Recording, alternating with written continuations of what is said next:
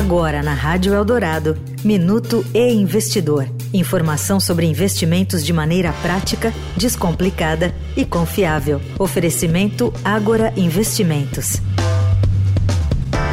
Nos últimos dois anos, o atendimento dos bancos e plataformas de investimentos piorou, segundo o Índice de Qualidade de Atendimento, um estudo realizado pelo Centro de Estudos em Finanças da Escola de Administração de Empresas da Fundação Getúlio Vargas, em parceria com a Toluna.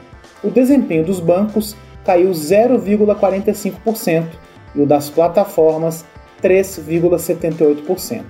A percepção de qualidade dos clientes dos grandes bancos é similar entre si, com destaque para o Bradesco, que, computada a média do índice de qualidade de atendimento de bancos e plataformas ao longo dos últimos dois anos, se mostrou o banco com melhor qualidade de atendimento, seguido pelo Itaú.